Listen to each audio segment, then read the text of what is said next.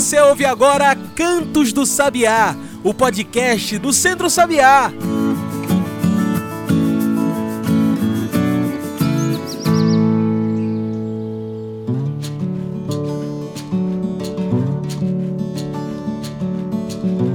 Olá, e todas que nos ouvem agora pelo Spotify e demais plataformas. Eu sou João Lucas, comunicador do Centro Sabiá, e começa agora o Cantos do Sabiá, nosso podcast semanal sobre o campo, a cidade e o mundo. Toda semana tem Cantos do Sabiá, discussões de agroecologia, sustentabilidade e nesse mês de novembro, discussões também de negritude. Se junta com a gente nesse canto de resistência. Segue o Cantos do Sabiá. Cantos do Sabiá está aqui toda semana na defesa dos direitos humanos, da agroecologia, da sustentabilidade e também na luta antirracista. Então, faça com que esse canto de resistências ecoe cada vez mais longe. Passe o Cantos do Sabiá para um amigo, para uma amiga. E no programa de hoje a gente vem discutir um tema que nunca deixa de ser importante e atual Falamos sobre consciência negra, a luta antirracista e políticas para a população negra.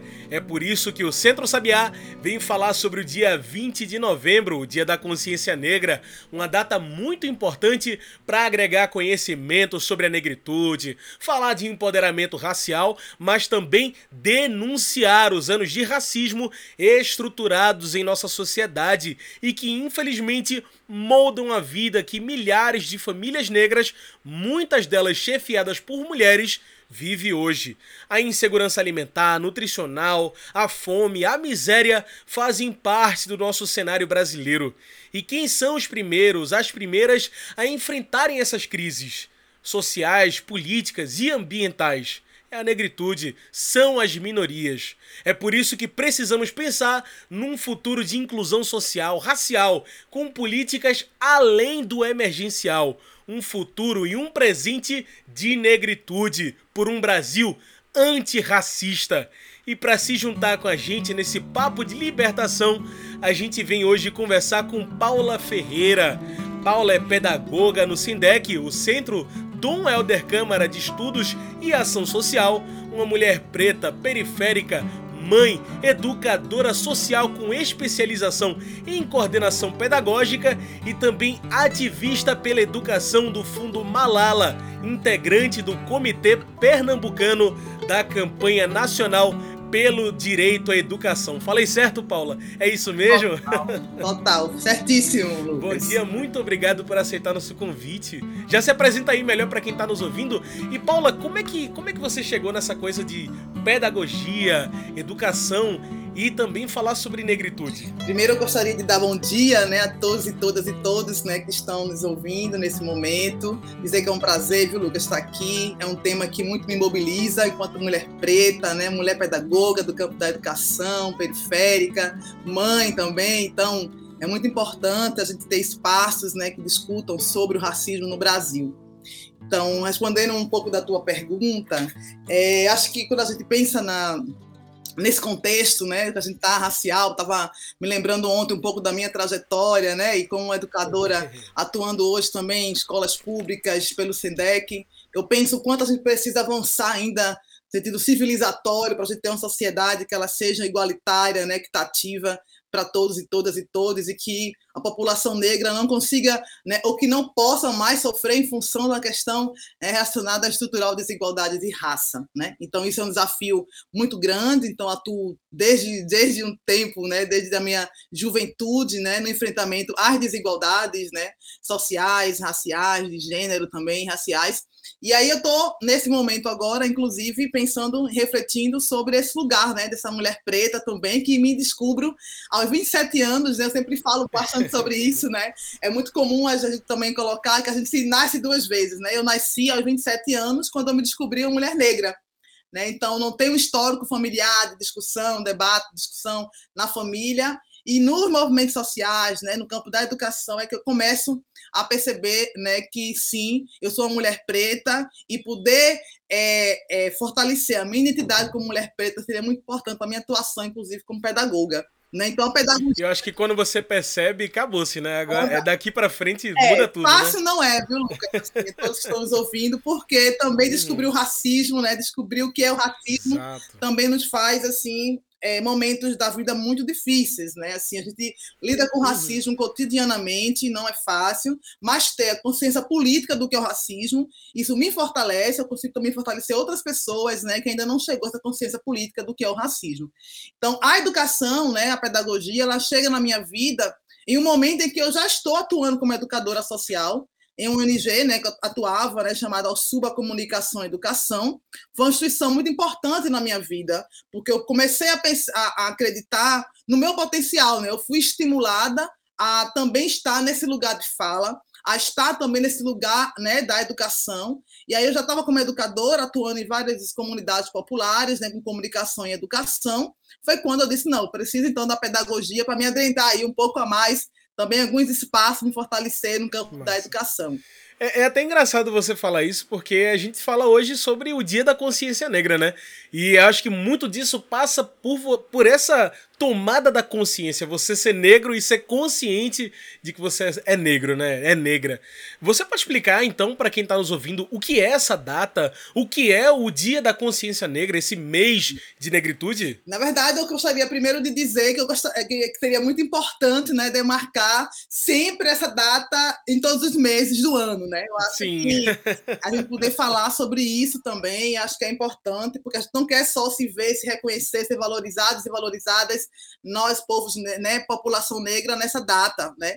Mas é uma data que é muito importante, né? Porque ela vai demarcar, sim, a luta, né? De quem vieram antes de nós, né? A gente está falando aí de Dandara, Zumbi dos Palmares, né? Várias referências de mulheres e homens, né? Que lutaram para que nós tivéssemos, né? Realmente uma, um, um, uma um, um, momento assim significativo na vida é, enquanto povo negro, né? Então essa data ela vai dizer de que ela demarca esse momento que ele é, ele é crucial para se pensar desde política pública, né, para a educação, para a saúde, né, para, enfim, para a cultura, para a população negra de forma geral, né? Então a gente tem diversos personagens, né, que, que são pessoas que são significativas, né, que puderam demarcar para a gente aí esse momento é, tão importante que é o 20 de novembro. Então, ele é uma data que é significativa, mas nossa luta enquanto povo negro é a gente também demarcar que nós precisamos ser valorizados, reconhecidos durante todo o ano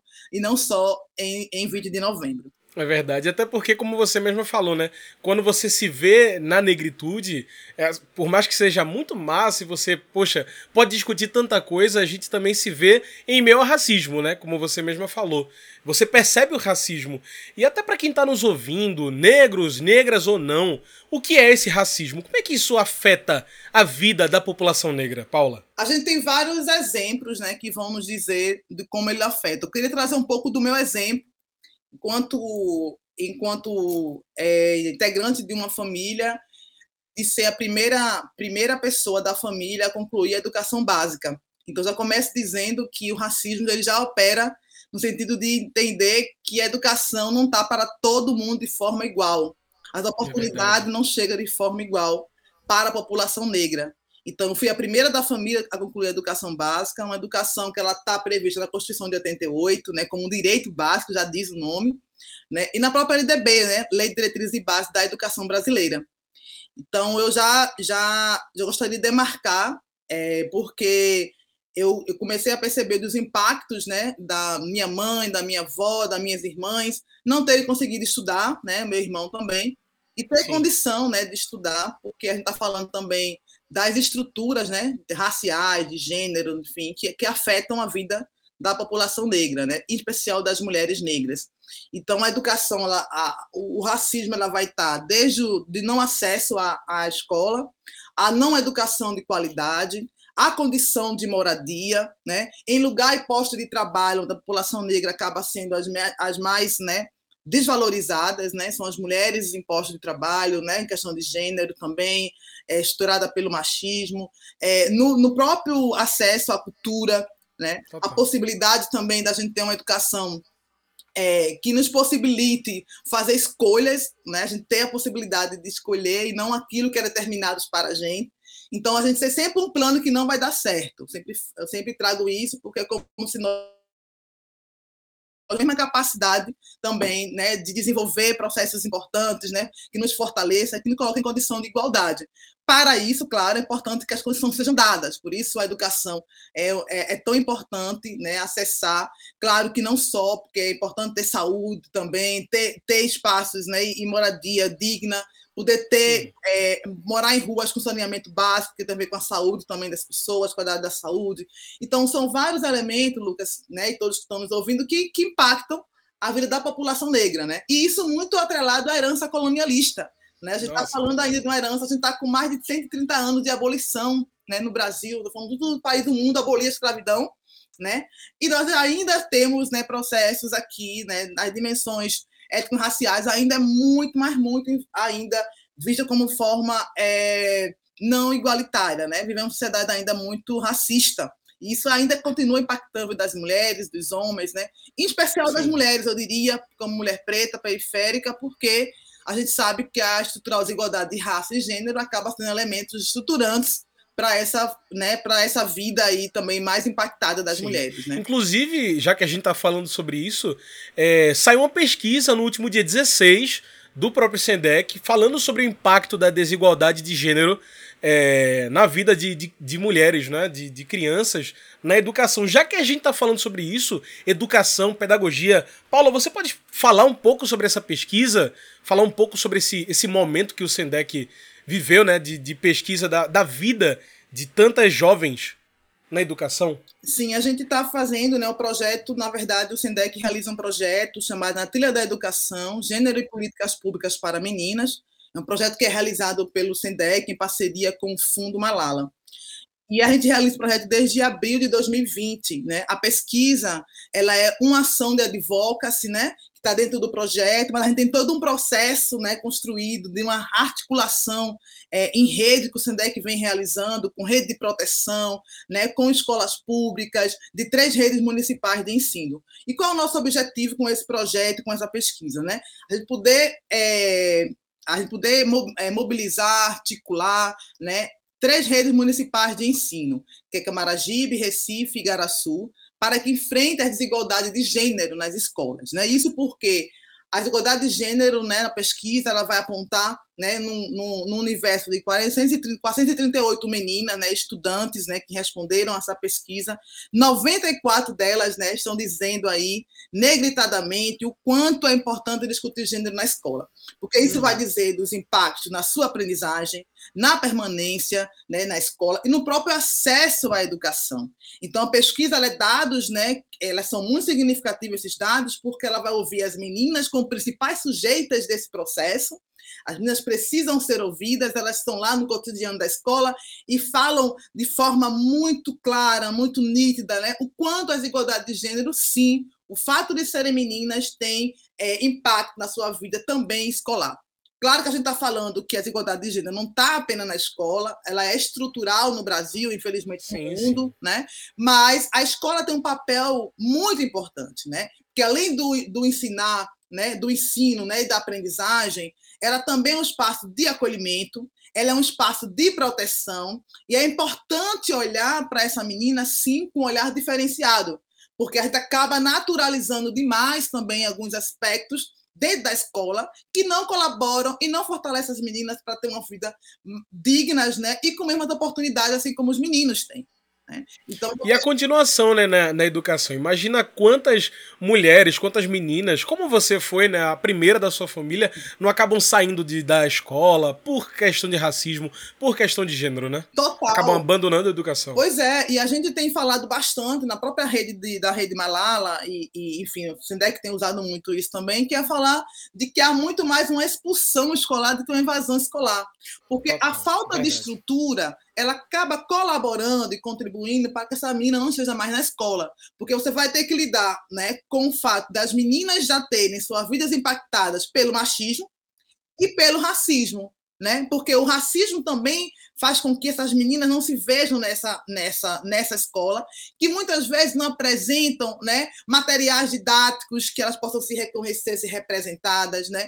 É, trabalhos pedagógicos que a gente consiga entender, sim, né? trazer a lei 10.639, que fala da história cultural brasileira nas escolas. Né? Poucas escolas atuam, inclusive, é, enfrentando o racismo. Então, acaba sendo a escola esse lugar que é para proteger, que é para acolher, acaba fazendo com que a mina saia da escola e não cria esse é vínculo né, que é tão, é tão importante e necessário para a educação delas. Então, essa pesquisa, né, que ela vai trazer aí é, diversos recortes né, de gênero. Inclusive com recorte racial, né? Com recorte racial, né? Para tu ter ideia, de, da 438 mil estudantes que foram ouvidos, 94%, né, é, desculpa, 78% são meninas pardas e negras, né? Então a gente está falando de um universo muito maior de é meninas é que estão dentro das escolas públicas, né? E aí as meninas é, dessas 78% que, que responderam, né, participaram da pesquisa, né? Para você ter ideia, 26,9% afirmam terem sido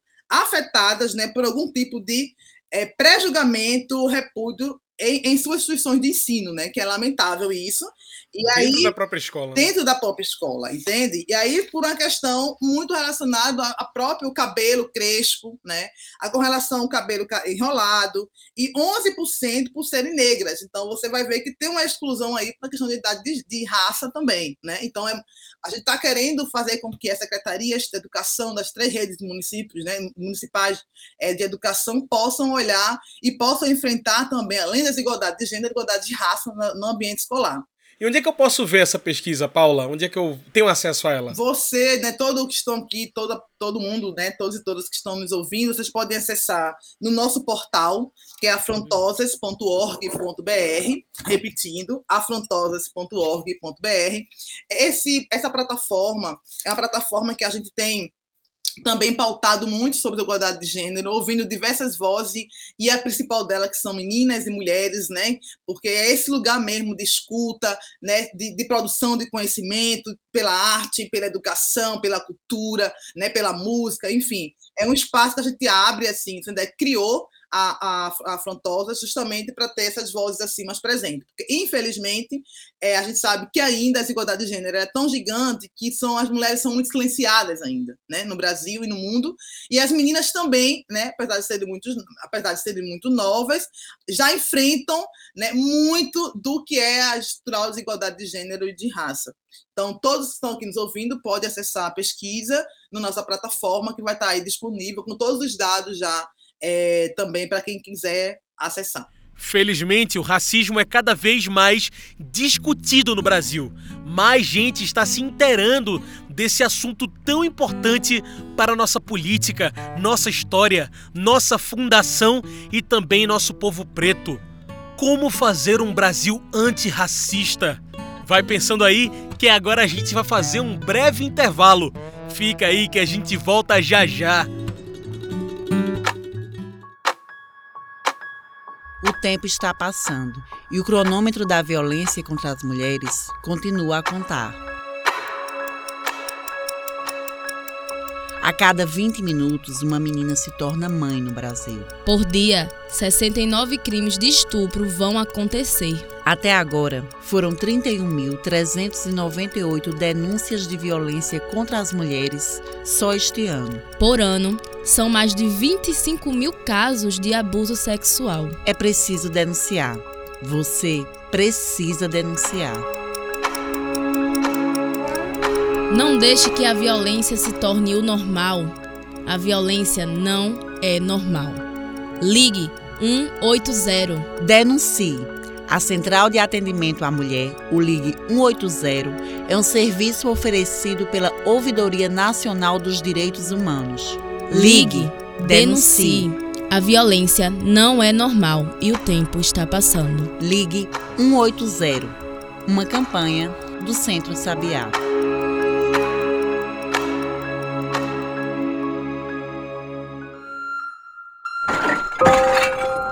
Onde estão os aterros sanitários da sua cidade?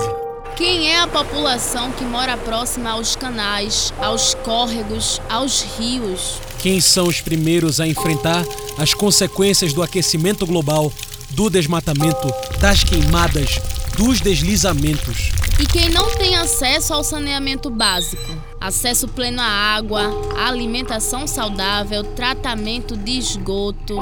Quem, quem não, não, é, é visto. visto. O nome disso é racismo ambiental. E nesse mês de novembro de negritude, precisamos enfrentar o racismo. Lute por políticas públicas. Lute pelos direitos da negritude. Racismo, racismo mata. mata. Diga não ao racismo ambiental. Uma campanha do Centro Sabiá.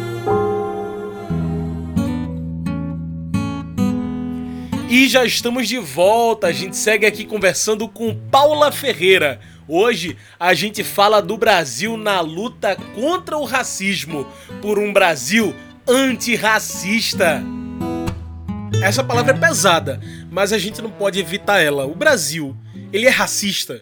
Como que você enxerga o racismo, é, o preconceito de cor, afetando, por exemplo, esse trabalho do Malala na educação brasileira? Ele é pesado, sim, Lucas, mas ele é bem necessário ser falado, né? Eu, eu, eu particularmente, assim, para mim o racismo no Brasil ele é praticado de forma escancarada eu não vejo, eu não vejo no Brasil é, uma forma é, velada, um racismo, né? Porque se você for olhar para o espaço de trabalho, mercado de trabalho, se for olhar para a educação, se for olhar para a condição de moradia nas periferias, né? se for olhar para o acesso da população negra né? em tantos outros espaços, né? É, equipamentos culturais, por exemplo, né? É, você vai perceber né, que ali, né, né, nas condições, né, são as mais muitas vezes as mais precarizadas que tem, né? Então, esse olhar para o racismo, para mim, ele é muito estrutural. Acho que ele é bem importante que a gente possa é, entender de como é que ele se dá e como é que ele acontece, né? Então, eu como mulher preta e mulher periférica, eu percebo isso no meu dia a dia, né? Seja na relação de trabalho, na relação, né, nos espaços, né? Eu, eu quando eu saio do meu território, né? Quando eu saio da eu moro na bomba do Emetéria, na norte do Recife, e quando eu percebo que eu estou em outro local, os olhares, a forma, né, é, para mim é diferente. Quando eu vou para um, um, algum outro espaço, né, que politicamente estariam pessoas não negras, há dúvida, será que é ela mesma que deveria estar aí? Será que é essa pessoa que, que é desse lugar de fala? Então, é muito... Será que ela é uma pedagoga, né? Sempre um enfrentamento ao que você é, né? Isso é, é racismo sempre um enfrentamento né? que você é. Eu digo que com toda com toda é, com toda a força que eu tenho assim apesar de ser muito difícil também, né? Porque enfrentar o racismo diariamente não é fácil. A gente tem que ter realmente muita força para enfrentá-lo. Mas, negritadamente, assim, eu, eu, eu vejo quanto a, a gente está muito ainda ano luz, assim, né, sabe? É, de avançar na sociedade, que ela seja uma sociedade antirracista. Porque uma coisa é o discurso, uma coisa é a prática, né? O lugar de privilégio da população não negra né, é um lugar que ninguém quer deixar de ter nem quer deixar de ocupar esse lugar de privilégio, né? Então, se alguém tem privilégio, algo está errado. Porque se, tem algo, se alguém tem privilégio, alguém não tem. Né? Então, se alguém não tem, somos nós, né? População negras, né? E essa população negra que historicamente sofre em função da herança colonialista. Então, a, os impactos são, são imensos nas nossas vidas, né? Então, a, a, luta pela sobrevivência, ela é muito grande. Desde que a gente nasce, a gente luta para sobreviver. E é um cansaço, eu confesso, já eu estou um pouco cansada porque eu queria estar tá vivendo com qualidade, queria estar tá vivendo, queria ser mais feliz, porque eu queria não, não me deparar o tempo todo com o racismo. Recentemente, eu fui levar minha, meu filho na escola, e eu estava saindo da porta da escola, é, e eu estava saindo de uma escola é, que estava num bairro né, de classe média, né, estava para o meu carro, quer dizer, toda uma estrutura não adianta. Se você é negra, se você é negro, é sua cor de pele que chega ali mais rápido, né? Então, um homem falou para mim de forma muito, muito violenta e disse: seu cabelo é muito feio. Foi muito, foi muito difícil, veja. Eu estava já no, no, meu momento de fortalecimento, de empoderamento político-racial, mas eu não dei conta disso, né? Eu comecei a chorar porque é muito difícil também você não ser, não ser né, valorizado e respeitado na sua identidade racial. Então é isso, assim, nós vivemos com isso o tempo todo, né? Quando... Sempre no enfrentamento. Sempre no né? enfrentamento, sabe? Assim, então a gente precisa realmente avançar. É uma sociedade que ela ainda traz essa herança, né, escravocrata ainda, né? e a gente não consegue se libertar disso, enquanto isso, nós, mulheres e homens negros, continuamos sendo impactados né, de forma realmente muito perversa, né? Muito difícil ter que lidar com isso diariamente, né? Cotidianamente. É, e, até pensando nisso, e pensando em mudança, Paula, dá para pensar numa luta antirracista? É, existe, será, uma pedagogia antirracista para a gente viver num novo momento do Brasil? Como é que você enxerga isso? Dá para ser ensinado eu acredito muito, sim, sabe, Lucas? Eu acredito muito que é possível construir uma sociedade que ela seja anti antirracista. Eu acho que quando a gente perceber, né, primeiro é assumir que nós somos sim racistas, né, que nós temos sociedade que ela é racista, porque ainda fica aquela discussão do mito da democracia racial, né? Então isso ainda é muito presente no Brasil uhum. e que realmente é um mito, porque se eu tô, se ainda as pessoas morrem porque são negras, né? Se jovens negros desse país são assassinados porque são negros, né? Se a maioria das mulheres que são que são feministas são mulheres negras, né? Se são a maioria a, a, a, população né, em situação de rua são negras, se são aquelas a maioria que não estão que estão fora da escola são negras, então a gente está falando sim né, na sociedade que ela é muito é, desigual, ela não traz as mesmas oportunidades né, de igualdade para todas e todos e todos. Então, acredito muito que a educação é um viés, é um caminho né, que possa, sim, pautar pedagogicamente, didaticamente, né, ter um espaço onde a gente consiga implementar e efetivar a Lei 10.639, é importante falar da história e cultura afro-brasileira e não falar do, dos escravos das escravas, mas trazer sim os reis e rainhas, né? as referências do nosso país, as mulheres tão importantes que, tão, que são escritoras, né? que são professoras, que estão aí nesse enfrentamento. A gente consegue sim trazer uma escola, uma educação antirracista, a gente vai conseguir sim avançar em um modelo de sociedade que ela seja é, igualitária, equitativa, né? e que a população negra consiga se reconhecer nesse lugar, nessa educação, e pode ser E sim, aprender a não ser racista também, né? Eu acho que. E aprender a não ser racista, com certeza. Se passa pela educação, se você falou da pesquisa do Sendec na educação, nas escolas, é importante que isso também passe pela educação de base em nosso país, né? Como é que você vê uma educação nas escolas que pense nisso também, pense nesse recorte que é de gênero e também de raça. Será que isso faz uma diferença? É, se passa pela educação também? Se passa totalmente pela educação. A gente consegue ter uma, uma escola, né, uma educação antirracista, a gente consegue sim é, ter pessoas não racistas, né, atuando aí e afetando a vida de tantas meninas que estão nas escolas públicas, né. Eu confesso que eu tô, fiquei bem assustada assim, no meu retorno é, com, atuando com as escolas dos, das três redes municipais de ensino, porque eu comecei a me ver lá atrás, né? Me ver enquanto menina, aquela menina que vivia calada, oprimida, é, que não conseguia ter esse lugar de fala, né? Mas sempre foi muito elogiada pelas professoras, pelos professores, porque aquele lugar do silenciamento também é conveniente. Né? E minha mãe sempre teve orgulho de mim porque eu era aquela menina que sempre recebia elogios. Eu fui depois, já na minha, na minha fase adulta, perceber que sim, né? Porque quanto menos você questionar, quanto menos você problematizar as questões, você também é vista como aquela pessoa problemática, né? E esse lugar de silenciamento é um lugar que nós não devemos estar, porque isso não colabora nenhuma, em nada para essa evolução na educação, né? Então, é, as escolas precisam entender que todas as vozes elas são importantes, das meninas, dos meninos, né? ouvir as meninas negras, elas poderem ter esse lugar sim, trabalhar a questão do, da, da beleza, da estética, também eu vejo que é um lugar da escola, porque as meninas, né, quando a gente vai, quando a gente vai inclusive é, trazer dados da pesquisa do Sendec, as meninas, né, falam justamente, foram 26,9%, como eu falei lá atrás, e falam uhum. que são, né, afetadas porque tem cabelo crespo, cabelos enrolados, né? Então, veja o quanto, né, você não consegue é, conseguir ter liberdade de lidar com o seu cabelo, né? Então, essa apropriação, né, do que é também ter a sua identidade fortalecida passa pela, também pela aceitação. Por que é tão difícil as mulheres até hoje também não conseguirem é, permanecer seu cabelo crespo? Né? Então, eu, por exemplo, eu fiz um caminho né, profissional que foi atuar né, em espaços de idade civil. Né? Mas eu sei que muitas uhum. amigas minhas tiveram que atuar em outros espaços e foram obrigadas a alisar o cabelo.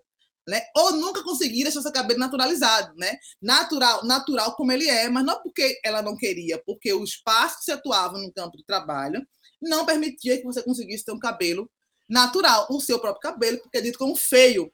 Então ninguém uhum. quer, gente, estar nesse lugar do feio, né? Desse lugar do, do, do, não belo, né? Esse lugar também do não saber. Então é um lugar que sempre nos colocaram, né? Do não conhecimento, de não apropriação. Então é importante que a escola, né? A educação, ela possa sim incentivar as meninas negras em especial, os meninos negros, possa trazer referências também étnico-raciais, entender que a história do Brasil foi por homens e mulheres negros, em sua maioria, e negras. E é importante trazer essas referências como, como um lado positivo e não negativo da história do Brasil. Né? Para que as meninas e meninos possam se reconhecer. E ali ter realmente, né, poder dizer que são negros e negras. Você vai, Lucas, para as escolas públicas, em sua maioria, perguntar quais são né, a quantidade de crianças negras, você não tem dados específicos né, do número populacional de crianças negras, porque as pessoas não se verem. Você tem uma cor de pele negra, é. tem todos os traços negroides. e não se vê como negro. Não se vê como negro ou como negra. Né? Então, isso é muito sério. Né? A gente vive no século XXI, gente. Que é isso? Né? A gente deveria ter avançado já há muitos anos, mas a estrutura de igualdade de raça não permite isso. Uma cidade que é totalmente conservadora, né, que querem sim dominar e ter sempre um lugar de privilégio para a população que é uhum. negra, e esse privilégio acaba também impactando que, que outras pessoas consigam se ascender. Né? E as mulheres continuam sendo ainda mais impactadas, porque vai ter que lidar né, com toda a questão da estética, né? E de inovação do conhecimento também científico, né? Um conhecimento de produção, né? Quantas mulheres negras, né? Que estão, que, que, são escritoras, né? Que atuam no campo da educação, que não são valorizadas, que não são né, realmente é, faladas. Então, isso tem um apagamento também dessa história da população é, negra, que é tão importante para as meninas e meninos da escola pública e privada também poderem se reconhecer nesse lugar, sabe? E com a sua identidade, sobretudo, racial. É verdade, Paula. E a gente sabe que também que não, não basta ficar só no discurso, né? É, a gente precisa de ação para essa mudança, políticas públicas e sociais para que essa mudança aconteça. Um país antirracista também passa pela base política. Como cobrar aqueles que nos representam hoje para que essa mudança aconteça? Não só na educação, mas na política também. Para que a gente possa ver a negritude ser amparada é, é, judicialmente, politicamente. A gente tem uma sociedade, como eu falei anteriormente, muito conservadora, né? E uhum. isso vai também chegar no legislativo, né? Então a gente está falando também com a sociedade, mas a gente está tem em sua maioria homens e mulheres que continuam ainda no poder, né? Numa era que, apesar de termos a população em sua maioria negros e negras desse país, nós ainda somos é, a minoria também nesse lugar, seja no Senado Federal, seja na Câmara de Deputados e Deputadas, né? A gente tem aí uma, nunca tivemos uma presidência, né, negra, uma mulher, um homem negro. Então isso diz muito também da negação dessa negritude, né, da é população é negra. Então, se você não tem representantes, representações nesses espaços, né, que aprovam leis, que reformulam leis, então fica realmente muito difícil. Inclusive aproveitar para dizer que a gente está num cenário muito difícil né? A gente teve aí uma eleição recentemente, mas a gente também não está com um cenário muito favorável. Claro que eu acho que a, que a eleição foi positiva para a maioria da população, inclusive negra, LGBTQIA, população quilombolas, indígenas, mas nós ainda temos um legislativo muito embranquiçado.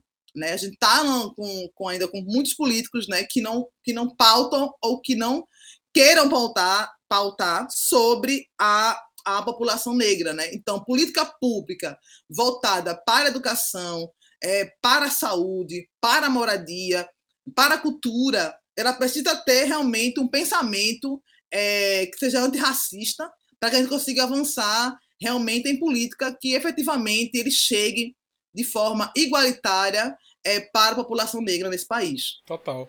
E como você falou, né, não basta só discutir isso em novembro, no dia 20 de novembro, isso precisa ser uma discussão permanente, na é verdade. Total. E discutir negritude para formar pessoas negras conscientes da sua negritude também é muito importante, né? Pra gente saber que é negro, pra gente saber que existem esses problemas a serem resolvidos no atraso, na fome, na miséria, ao racismo.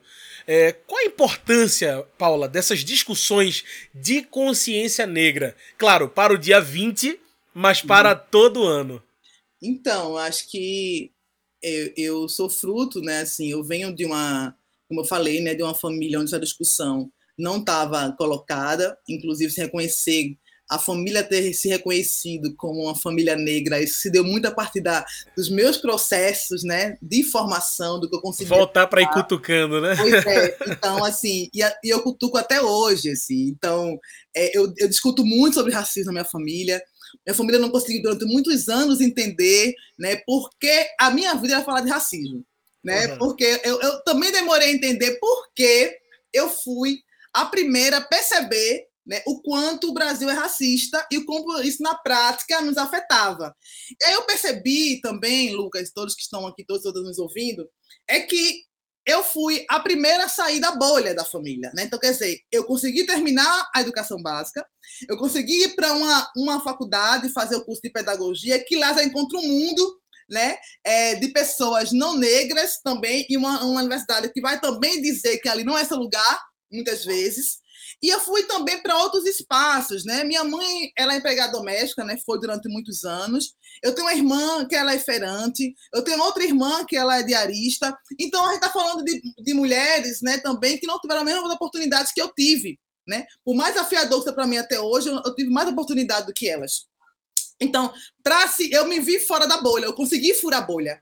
E esse fura-bolha também me permitiu a ter uma visão muito mais ampla do que era o racismo. Então, eu precisei me apropriar melhor sobre a temática do racismo, apropriar também de processos de formações, para estar nesse lugar de fala hoje. Né? Então, eu falei no início do programa que era difícil também entender o racismo, eu sofro, eu sofro muito mais hoje quando eu.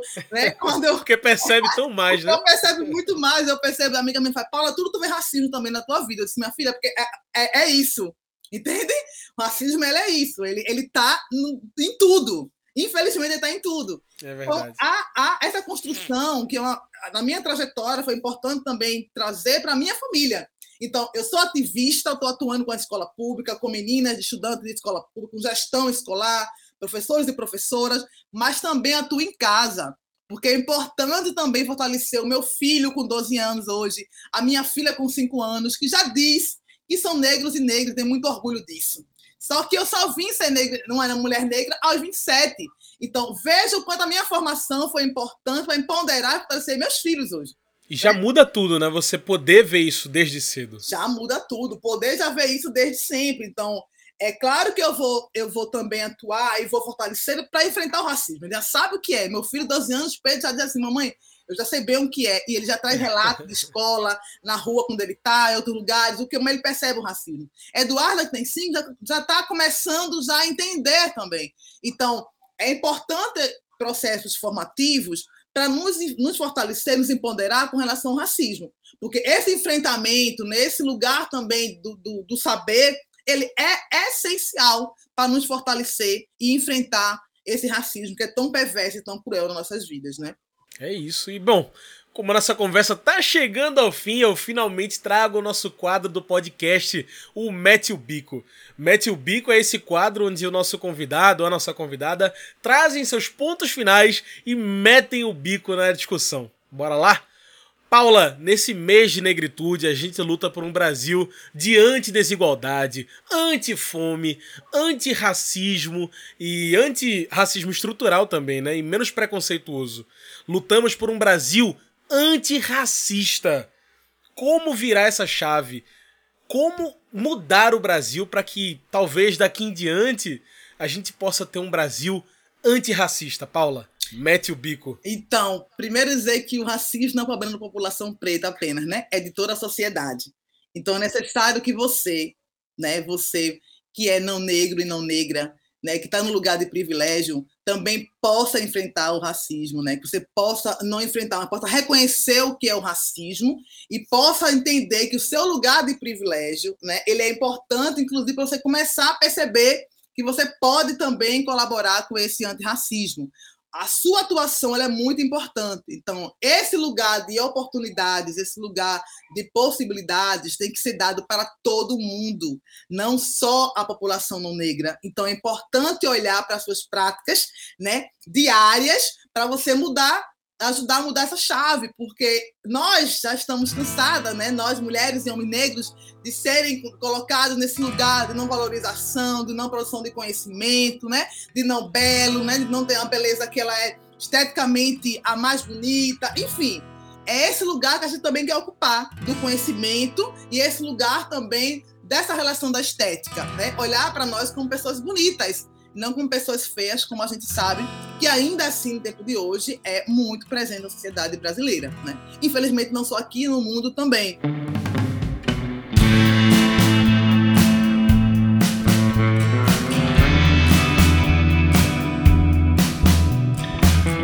É isso, gente. Paula, muito obrigado, né, por esse papo que você teve aqui com a gente hoje. Felizmente, o nosso tempo da entrevista está acabando. Tem alguma mensagem que você queira deixar para quem nos ouviu? Uma consideração final? Não, eu queria dizer primeiro da importância, né, de estar tá aqui nesse lugar, nesse lugar também que eu posso dizer da minha história, da minha trajetória e, e, pedir também, né, para que as pessoas que são negras, né, se sintam realmente muito, é, muito valorizadas, porque nós somos mesmo, né, que nós possamos lutar com esse racismo que ele é tão perverso, que ele é tão cruel, que sim, que ele, ele atua para é, não, ele atua na nossa saúde mental, na nossa autoestima, mas que a gente é muita potência, nós somos resistência, nós somos amor, né? Isso também nos fortalece, né? E nos dá uma condição de lutar, né? De forma muito, mas muito também é, é, consciente do que é o racismo, mas que esse lugar também do afeto, né, do amor, do belo também está em nós. E então, nunca é tarde, né, para você começar. E nunca é tarde, e nunca é tarde. A gente está aqui, vamos enfrentar e vamos sim lutar por uma sociedade antirracista, né? A gente precisa ter um lugar, né, de, de, de ter uma condição de vida, de, de viver com mais dignidade, né, com mais tranquilidade, né, com mais, é, com mais afeto e menos violência, né, e desse lugar que sempre nos, que nos colocam, né? Então a gente está meio cansados e cansadas desse lugar e vamos enfrentar. A gente está aqui para nos fortalecer. Pela né? mudança, né? Pela mudança, é pela mudança. É isso, depois de um papo tão massa, me resta agradecer. Paula, muito obrigado pela sua participação aqui com a gente hoje. Gente, hoje eu conversei com Paula Ferreira. Ela é pedagoga no SINDEC, o Centro Dom Helder Câmara de Estudos e Ação Social. Uma mulher preta, periférica, mãe, educadora social com especialização em coordenação pedagógica. Como a gente viu aqui, uma ativista pela negritude e também uma ativista na educação do Fundo Malala, integrante do Comitê Pernambucano da Campanha Nacional pelo Direito à Educação. Então é isso, pessoal. O Cantos do Sabiá fica por aqui, mas o Centro Sabiá continua. Saiba de tudo que estamos fazendo lá pelo nosso site. Anota aí: www.centrosabiá.com .org.br e fique por dentro de tudo, inclusive todos os links citados nos programas daqui, como por exemplo essa pesquisa do Sendec, vão estar tá lá no nosso site. Então clica no link que está na descrição desse podcast. E como sempre, tem perguntinha da semana lá no Spotify.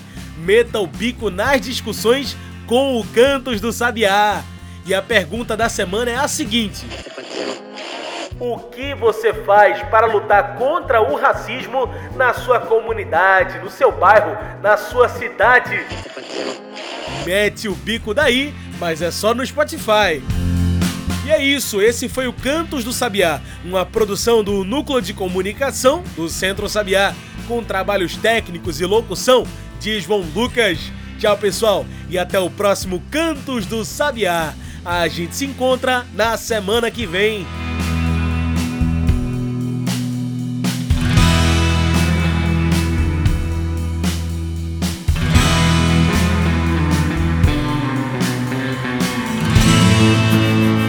Ouviu Cantos do Sabiá. Cantos do Sabiá é o podcast do Centro Sabiá.